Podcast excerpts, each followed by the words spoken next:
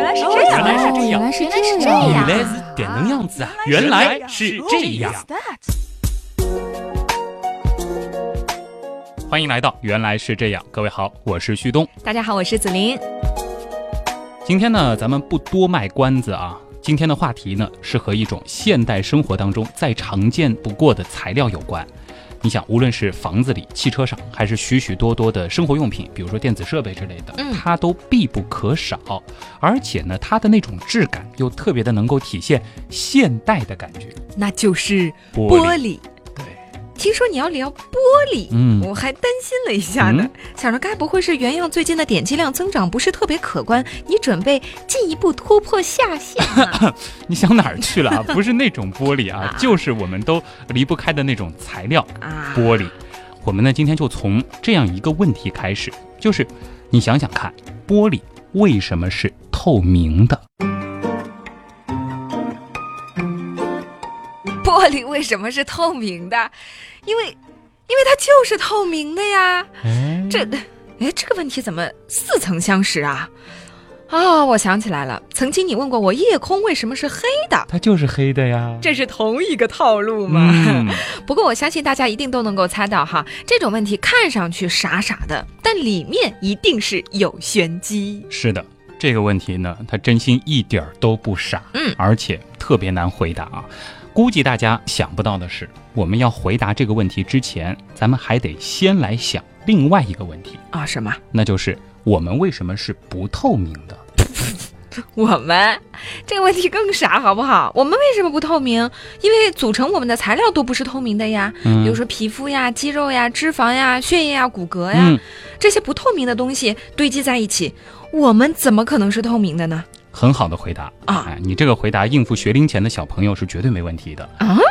可是你再想一想，我们说到的这些构成我们的材料，它又是由什么构成的呢？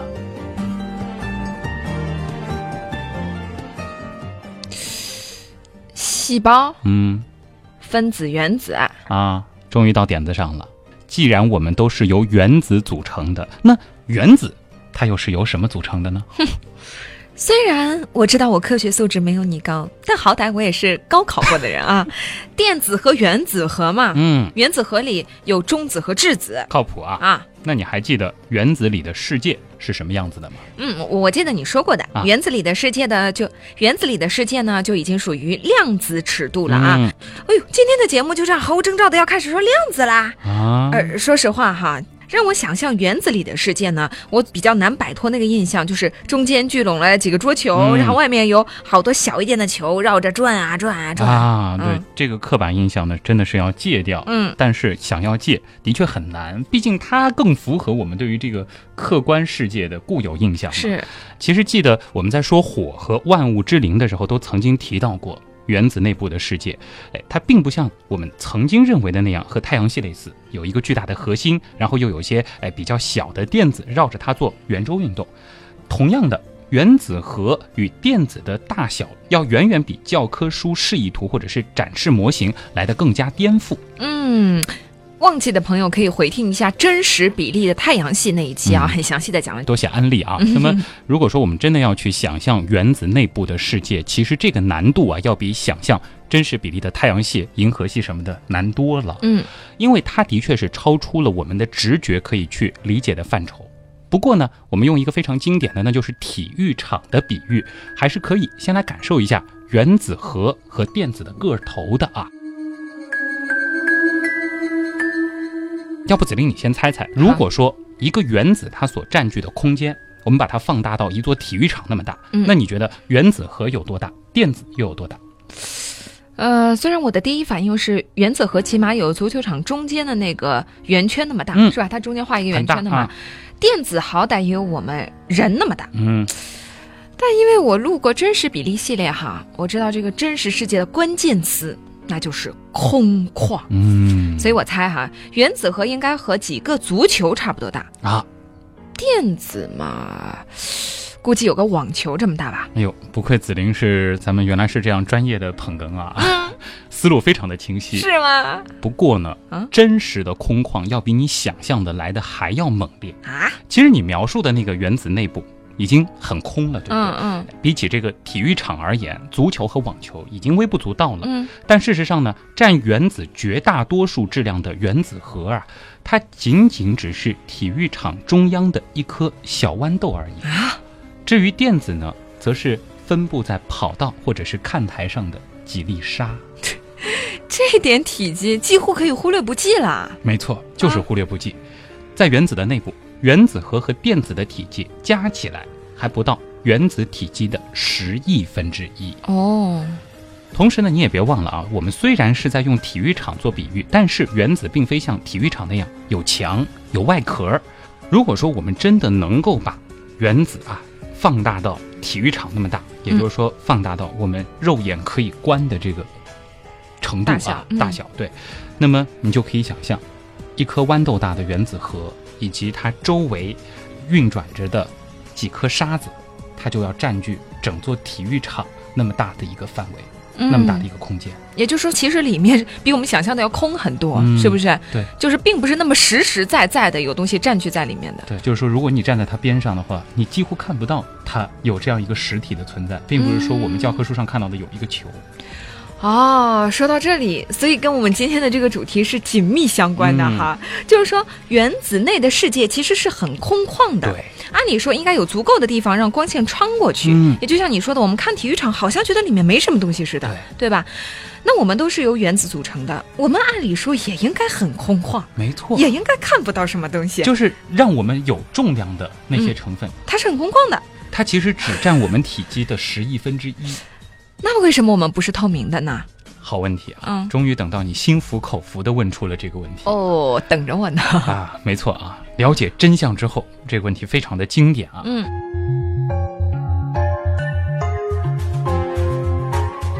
继续来回回课啊，在火到底是什么那集当中，我们其实曾经非常简单的提到过一个概念，就是电子的跃迁。我呢是用了一个很不恰当的太阳系模型来比喻原子结构，而这个跃迁呢，就是指围绕原子核的电子啊，会在不同的轨道之间跳跃。嗯，比如说有一个电子，它忽然就从地球轨道变换到了金星轨道，那么这个时候呢，原子就会向外发射一个光子。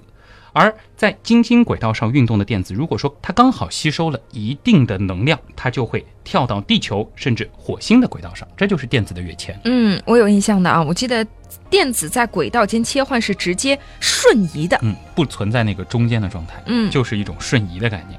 那么今天呢，我们还要和大家再补充一些概念啊，也就是说，电子呢，它其实并没有所谓的呃我们直觉上的这种轨道的概念，和光一样，电子呢它是量子，它是具有波粒二象性的，它呢并不像我们宏观物体的运动那样有着确定的轨道，因此呢，它并没有一个类似于行星公转那样的环形轨迹，所以说啊，我们没有办法预言下一刻它会出现在哪里，而我们只可以知道的是它出现在某一位置的概率。嗯你若是愿意呢，你就可以把他们的这种运动想象成一种按照概率的任性瞬移。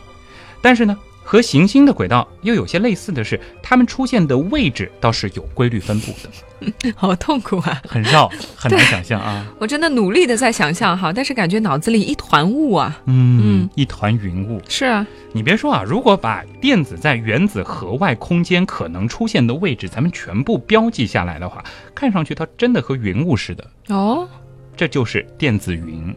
那么电子云呢，我们可以理解成就是电子的一种特殊的运动轨迹图，因为它和我们宏观世界的这种运动方式不一样啊。嗯，那么有兴趣的朋友呢，可以自行先去了解一下。其实电子云它的这个形态也有很多，并不是我们想象中的都是这种球形的，它有各种各样的形状。这个并非是我们今天的重点。我们前面说到，电子虽然很任性，但是呢，它依然会守很多的规矩，比如说，类似于行星绕着恒星那样，它呢会规矩的在离原子核特定距离的几个球壳上，哎，跳着任性的瞬移舞步。嗯，我有点概念了哈。电子的轨道，我们不能理解成是一个二维的圆，对，而是要以原子核为中心，套上好几层球壳，嗯这是一个三维的轨道概念。哎，很棒啊！嗯就是它的这个轨道可以想象成是一个套娃，一个套一个嗯这样的概念。而这些球壳根据离原子核位置的远近啊，它其实是分档次的。哦啊，就和咱们看比赛啊、看演唱会一样啊，这个不同的位置是有不同的票价的。啊，演唱会是离得越近越贵，一千、两千、三千、四千啊，离得越远的二百八。啊，其实这个在原子核内部啊，也是类似这样。原子体育场内距离原子核最近的这一层呢，啊，它和咱们现实中的演唱会不太一样啊，它的档次最低。哦，越往外呢，这个档次越高，也就是说，离中心越远，它需要的成本就越大。 这估计是旭东演唱会的票价分布图吧？多花些钱，只为离你远一点。嗯，这听过我唱歌的朋友都知道啊，只要是真开演唱会，估计这定价只能是这样的了啊。那么至于我说的这些层次呢，我们就管它叫做能级啊啊，能量的能能级，因为你要待在这里，你需要的不是钱，对对对，而是能量。那么在旭东开演唱会的这个原子体育场里啊，它的座位设置刚才也说了，比较的特殊。它的大部分座位都被移走了，只剩下寥寥那么几排。如果说一个电子它想要升级到更好的位置，离旭东更远一些啊，那它就得多付钱。啊而哎，这个时候它需要的这个所谓的钱呢，就是能量。啊，那这些能量哪里来呢？哎，那么这个问题的第二部分呢，我们就得明白光是什么。很多人都还记得光的实质是电磁波，嗯，它是具有波粒二象性。是那么不同波长的电磁波，它是具有不同的能量啊。在电磁波谱当中呢，红外线的波长比较长，那么所以呢，在呃红外线这个波段的单个光子，它所具有的能量就比较小。可见光波段当中，红光的波长要长一些，蓝光要短一些，所以呢，红光所具有的能量就相对蓝光要来的小。类似的，紫外线它的能量就更高了。具体到单个光子呢，频率越高的光子，它就携带更高的能量。哎，其实呢，光子它就是一份一份的能量，能量越高，它的频率也就越高，这是它的一种固有属性。所以说，电子需要升级位置的这个钱，也就是能量，就是来自于光的。正是啊，那么电子要做的就是打劫那些路过的光子们，哦啊把它们吸收了啊。光穿透原子的时候呢，会带来大量的能量。那只要量够，电子呢就会用它们升级到更好的位置，嗯也就是说，他们会把光给吸收，然后完成这样的一个跃迁啊，升一个座位。那么这样一来呢，光就无法穿透物质了。哦，而有意思的是啊，并不是这个所有的光都会被电子们打劫走，在这个原子体育场里啊，升级到特定位置所需要的钱，它是很苛刻的，它是不能多也不能少，它必须刚刚好。什么意思呢？也就是说啊，当电子需要向更高能级跃迁的时候啊，它就需要打劫带有特定能量的光子，这就是量子世界的一种奇怪的法则。哦，特定的能量，也就意味着特定的频率和波长，啊也就是说，在可见光的范围里，就代表着特定的颜色。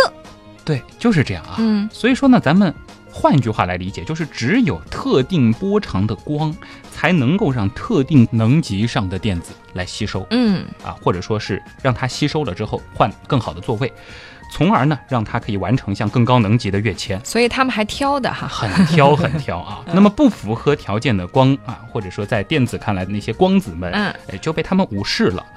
如果说这些被电子们抛弃的光大多是集中在可见光波段，那么这个物质对于我们而言就会显得比较透明了，因为可见光波段的这些光都穿过了这个物质。嗯，哎呦，说到这里感觉很形象了啊。嗯所以说，玻璃里的电子们喜欢的能量基本不在可见光波段，所以它就显得透明了，啊是这样吗？就是这样，很对了啊。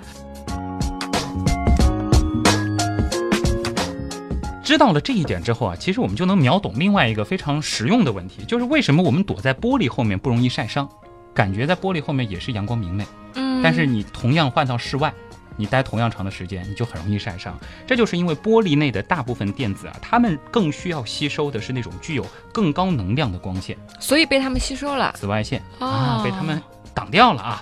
呃我们的可见光是没有办法满足他们的，但是紫外线之类的高能光呢，就很对他们的胃口。所以说，躲在玻璃后面呢，就不太会晒伤嗯，不得不说，玻璃这种材料真的太贴心了。啊。那么，其实要透彻的了解这个问题啊，还有很多需要我们去认识的。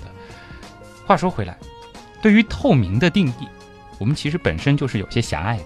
你别说，从科学的角度来说，透明还真的是一个很玄妙的东西哈，跟我们对本身的理解，透明好像就是没有东西，嗯，但其实不是这样的，对吧？对，嗯，的确我们有些狭隘。我们人类呢，总是习惯于局限在可见光这个波段来对给事物下定义。我们觉得眼见为实嘛，嗯，那么事实上，你看上去透明的东西，对于超出这个波段的电磁波，它就不一定是透明了。嗯，反之也是这样。哎，举个例子啊，X 光就是波长很短的光，对，它可以穿透人体。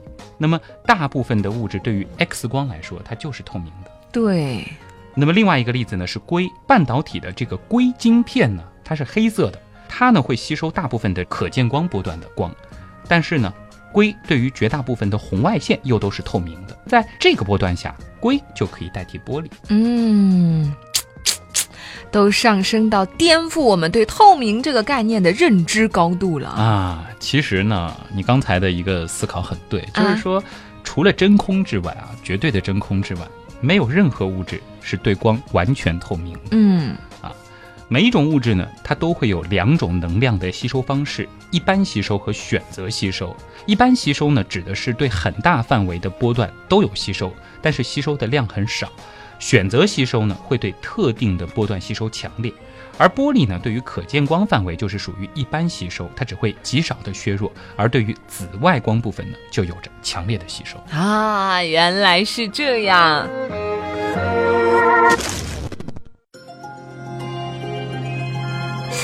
哎，今天的这个问题就已经解决了，嗯，太快了吧！今天节目就要结束了吗？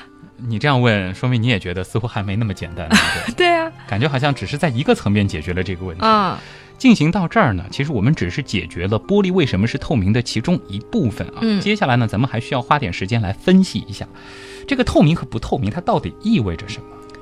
刚才不是已经分析过了吗？不透明就是物质里的电子吸收了大部分可见光波段的光呀。嗯，如果说它只吸收了一部分，哎嗯，哦比如说我们看到了一块红红的玻璃，哎它是透明还是不透明呢？它是一块透明的红玻璃。 其实呢，不单单是这一个吸收的原因啊，哦我们都知道，光打到介质上呢，会出现几种情况。嗯，它会被吸收一部分，对，会被散射或者是折射一部分，还有一部分会被反射。嗯当然有一些会穿过去。吸收呢，我们前面已经讲了。再来说说折射这个概念啊，我们回到进入到玻璃这种介质里的光，就算光没有被玻璃吸收，穿过原子的时候呢，还是会受到影响而减慢它的速度，直到穿出玻璃之后啊，到了这个另一面，它才会恢复之前的这个速度。对，那么如果说光以斜角进入到玻璃，嗯由于光的各组成元素啊，也就是这个单色光啊，它进出玻璃的时间是不同的，它在里边儿这个会受到这个速度的影响，使得各色光在玻璃内前进的速度就产生了差异。那么这个速度差就会让光折曲，这就是折射了。嗯，这个我想起来哈，彩虹那期也提过的，嗯光在水里的折射也是这个原理。，对啊，那么光学镜片呢，就是依据折射这个原理而制作的。那么镜面弧区啊，会让不同角度的入射光以不同的角度折射。那么只要咱们控制镜面的曲度，就能够达到放大。影像的目的啊，嗯那么让人类得以制作出显微镜、远光镜啊，也让戴眼镜的人能够看得清楚东西。呃，就这一点说大了，玻璃呢可以算得上是改变人类命运的一种伟大材料。有机会再和大家论述。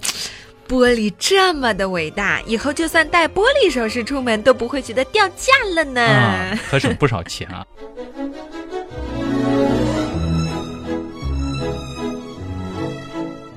但是折射和不透明有什么关系啊？嗯，我们会注意到，嗯，在日常生活当中，很多东西它虽然透光，但是它并不透明。哎，对对，就是是吧你把它放在太阳光底下，然后你看到有光还是透出来的，啊但这个东西好像并不是完全透明对的。，嗯，这个呢，主要就是由于散射的缘故了。嗯啊，前面说了，光在密度不同的两种物质界面，它会发生折射啊。那么，如果一个物体当中啊，它本身就存在着很多种小界面，哎或者说它的这个物体它不是很纯粹，或者说有内部的一个结构的这个排列，嗯造成了它有不同的密度，有不同的界面。那么，光进去之后呢，就会被不同的多次的折射。这就导致了光照射这个物体透出来的光，哎，朝哪个方向都有。这个就叫散射。嗯，就是这个光进去以后散了，啊一旦散了就不知道进入之前的光是什么样子的了。没错啊，那么如果散射的效应很强，通过这一物体啊，你就看不到它背后的景象，对，因为为它没法还原了，嗯嗯光已经变了啊。嗯因为我们只有不改变光的方向，才能够看到原来的景象嘛。其实生活当中呢，更多的物质它并不是简单的这种均匀材质，而是大量的小颗粒的这种杂乱堆砌，这样呢就会对光造成无序散射。外在表现呢，就是这种物质它不透明，比如说啊，岩石、木头、纸张，还有墙上的涂料等等，它其实都是类似的原理。所以呢，我们还得有一个概念啊，就是不透明不代表它就一定不透光。嗯。对啊，咱们古人用纸糊窗，它是不透明的，但是是透光的。嗯，那么要想成为真正的小透明啊，你就得对可见光是既没有吸收，嗯，又没有散射。除了呢，你不能有那些会打劫可见光的电子之外，你还要做到均一。嗯，所谓的这个均一呢，就是物体当中它不存在会折射光的界面。对，哎，比如说透明的单晶物体，因为整个物体都是均一的晶区，它就没有由不同折射率构成的界面。当然了，单晶它也不一定都是透明的，那就是金属，这个我们稍后说。啊，另外呢，就是多晶物质，这个晶体的晶啊，它的这个透明度比较差，这就是因为它里面呢有很多小晶区构成。那么嗯晶区和晶区之间呢，很多时候还隔有一些非晶区。嗯光从不同的晶面照射折射率都不同，所以呢，晶区与晶区之间的这个界面呢就会发生折射。再推导下去呢，就是结晶的物质，它不一定都是透明的。那么对于多晶的物质来说，做薄一点倒是有望能够增加它的透明度，这就是因为减少了光在物体内部被胡乱折射的机会。这是为什么很多东西它越薄，它就开始变得透明。那你前面说到了金属哈，嗯金属也是单晶对吧？那为什么不透明呢？金属的这个不透明呢，它主要呢是因为反射的缘故。金属里面的电子啊比较的特殊啊，它存在着大量的可以到处乱跑的自由电子，哦，这其实也可以解释为什么金属能导电啊。嗯哎，所以说呢，它啊对这个光的作用也不同。这些自由电子呢，其实是构成了一片电子海洋。这种特点呢，它就会有效的反射电磁波。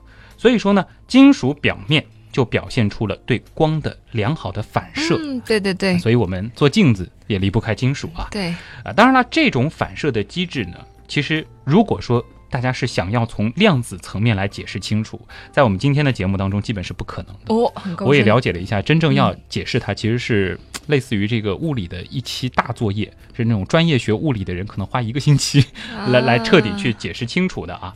不那么准确的呢，可以理解成啊，就是说它在某一些情况下，它表现出来的这种反射是一些能量比较高的这个光子，是电子在吸收了一份能量之后，因为没办法传导，它又吐 了出去。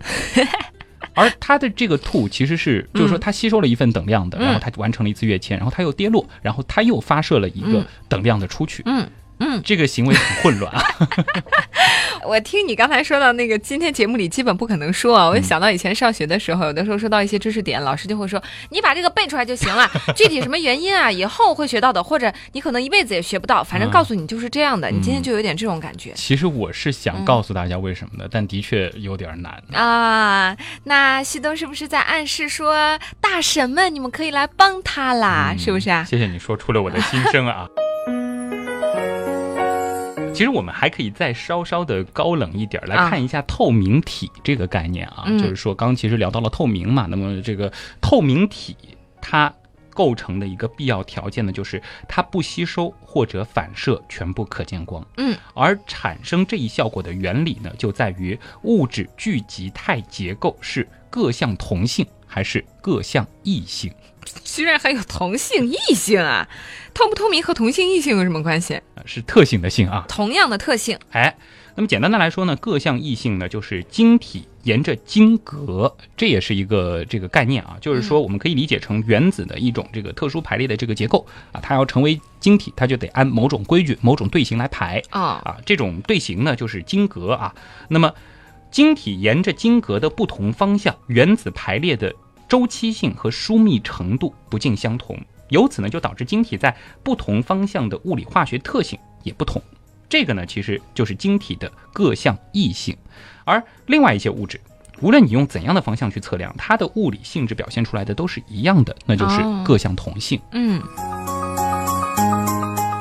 物质聚集态结构如果是各项同性的话呢，光线就可以全部通过，而没有全部反射或者吸收，也就是透明的。嗯，反之呢，物质聚集态结构如果它是各项异性的话呢，光线就不能全部通过而产生反射或者吸收，也就是不透透明。嗯，那么在气体、液体或者是非晶态固体当中啊，原子它的排列呢是混乱的。哎，虽然说在这个特别微观的这个结构当中，它应该是感觉好像每个区域它的这个排列都不尽相同，但是呢，因为我们说微观世界和宏观世界，我们得分开来看。在宏观的角度，咱们统计它的这个结果，就各个方向而言，它的统计结果是等同的，这个误差是小到完全忽略不计的。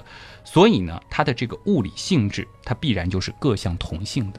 哦，就是说，它虽然感觉上在微观的形态上不像晶格那样有规律，它会很乱，但是你放大到一个宏观的概念当中，它的这个分布又是符合统计学规律的。哦，它又表现出了这种各项同性的性质啊。嗯说回到我们的玻璃，它就是一种非常典型的非晶态固体，它的这个分子聚集态结构呢是各项同性，所以呢光可以通过，哎，因此透明。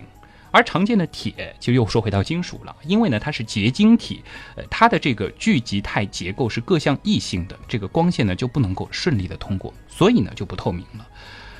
但是啊，其实你还记得我们说水的时候曾经提到过一个概念吗？玻璃态。嗯，如果说把融化的铁以某种方式迅速冷却，使其在迅速冷却的过程当中不结晶，那么它的聚集态结构形成的就有可能是各项同性，啊， 所以在理论上也有可能会制造出透明的铁。哦，当然很可惜啊，目前还无法实现。好吧，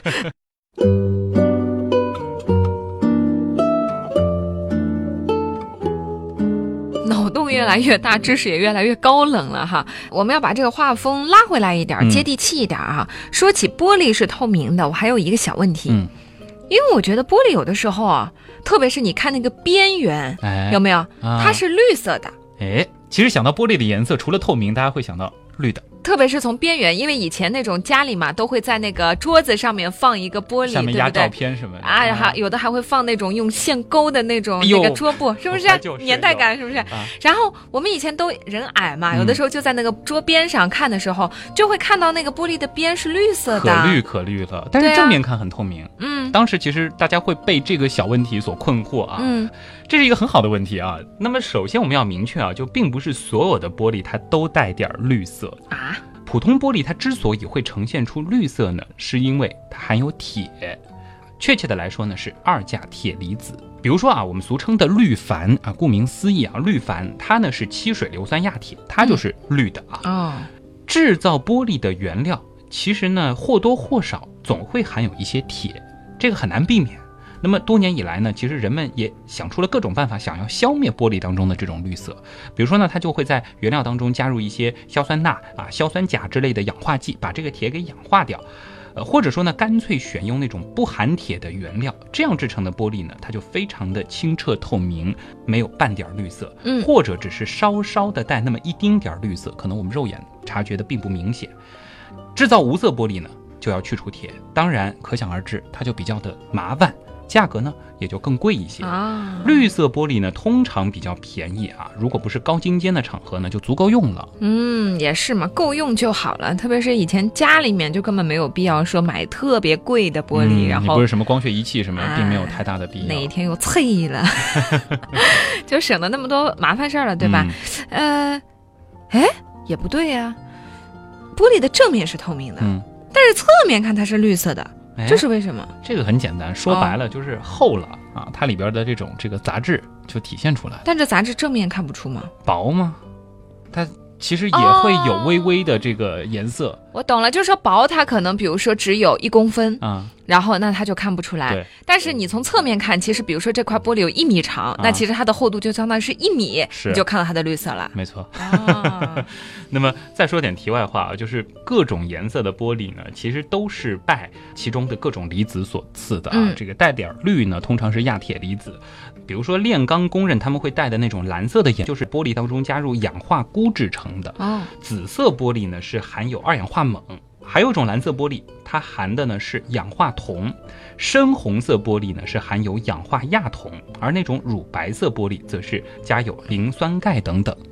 当然，回到我们的这个绿色玻璃，其实有的时候绿色也不一定代表它廉价，有的时候为了一些特定的场合的需要，还会特意制造那种就是要绿的玻璃，来达到某种光学的效果。啊，原来是这样。就是这样。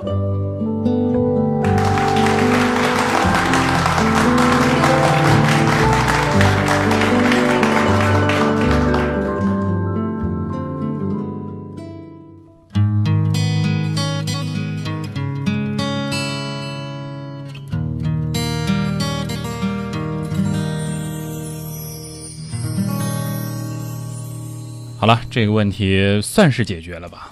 嗯，我我觉得在我的心里面已经觉得哇很惊讶了，今天居然搞懂了这样的一个问题。虽然在我的心里原来这不是个问题，很多对都是这样，就是玻璃透明的本来就透明的呀。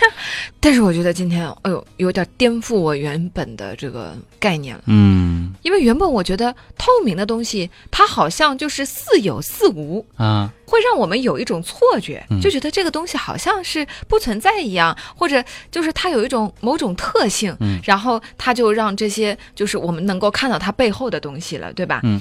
但是你现在发现，其实你的面前竖着一块玻璃和竖着一块石头，可能其实是一样的，只是呢，光一样都从那一面。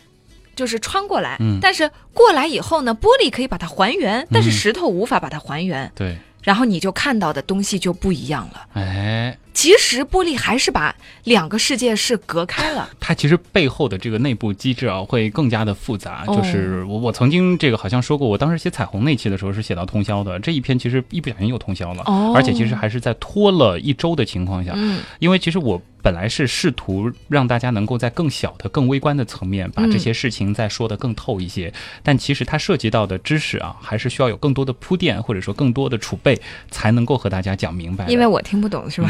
也 不是，就嗯包括就是说光在这个介质当中传播啊，嗯如果说我们把它放到一个比较宏观的，或者说是在高中物理的这个范畴内去看的话，其实是比较简单的。嗯但是我们如果说把它小到量子的这个尺度再去看它的这个行为，包括就是说我们在听今天的这个节目，在想象这个世界的时候，一定要抛弃那个刻板的印象，我们要明确几个概念，那就是首先电子它的这个运动的嗯这个方式，并不是我们想象中这样绕啊绕的，嗯它是一种以概率的形式弥散在一定的区域里的。那光的这个运动其实也很特别，它是沿直线传播的，但是光在传播的这个过程当中，它是波粒二象性。嗯它和我们的直观感受是不一样的，它会同时表现出两种不同的性质。所以说，当微观的世界，我们说量子状态的电子遇到光子的时候，它所出现的这种行为，和我们想象的宏观世界的乒乓球撞桌球的那个行为是完全不一样的。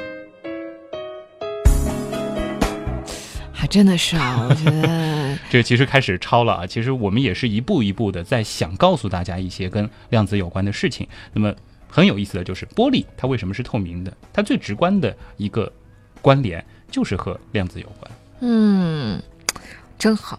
我觉得我们节目真的把这种生活当中特别特别浅显的，你就会去忽略的东西，要很用很深奥的这些 或者很科学的这种角度来解释它，对吧？嗯谢谢紫菱老师的自我鼓励，可以继续剖析啊。嗯我们节目可以做分级嘛，比如说这个就是一个比较简单的级数，就是像我这样的人就可以听的，嗯还可以做更加高的级数，就是可以给那种就是特别厉害的人就听的。直接报公式刷公式了 嘛。虚数的商，你好了没？这好像有点难做 到，或者就是说大家呀，如果你觉得还想研究一下的，对吧？嗯自己可以再去查一查。当研然究一，下嗯我。欢迎大家跟我来讨论这个问题啊。这个问题其实在网上能够检索到的资料也并不是特别的多，包括翻了一些这个书，其实得出来的这个结论呢还有些不同，中间可能还是存在一些瑕疵，包括就是说透明的本质这个问题，包括光在介质当中传播它表现出来的这个形态的问题，嗯嗯嗯也啊欢迎大家和我来讨论。好的，明白怎么讨论了吗？呃，讨论的方式有很多嗯哦。，对啊，首先呢要关注我们的微博啊， 嗯新浪微博、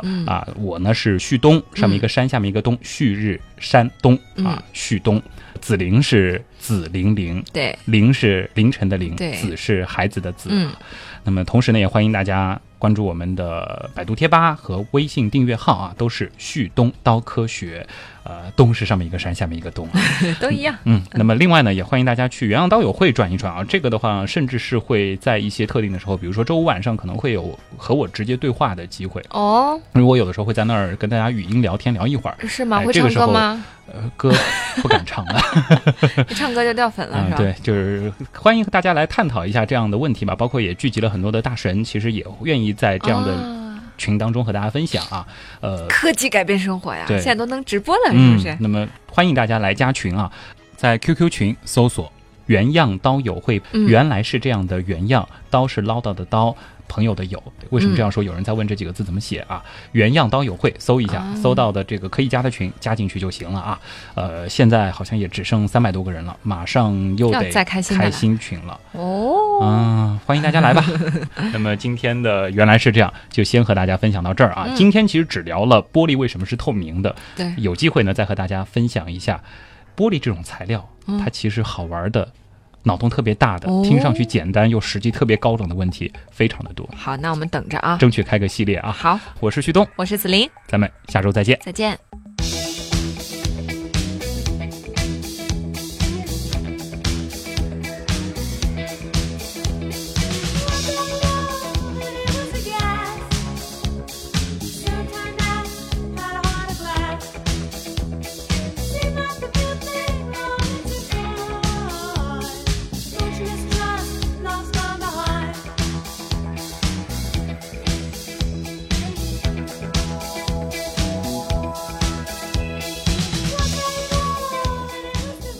只剩下寥寥那么几排，那么如果说一个电子聊聊，啊，只剩下寥寥那么几排，这种情况呢就叫散射。哦，对哈，这是叫散射吧？应该。散射嘛。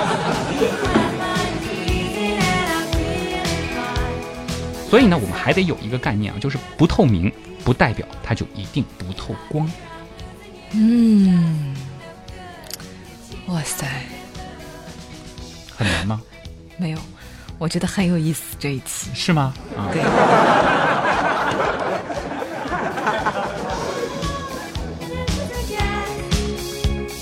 除了不能有打劫可见光的这个电子啊， 除了你不能打劫那些这个可见光的这个，啊除了呢你不能有那些会打劫可见光的电子之外，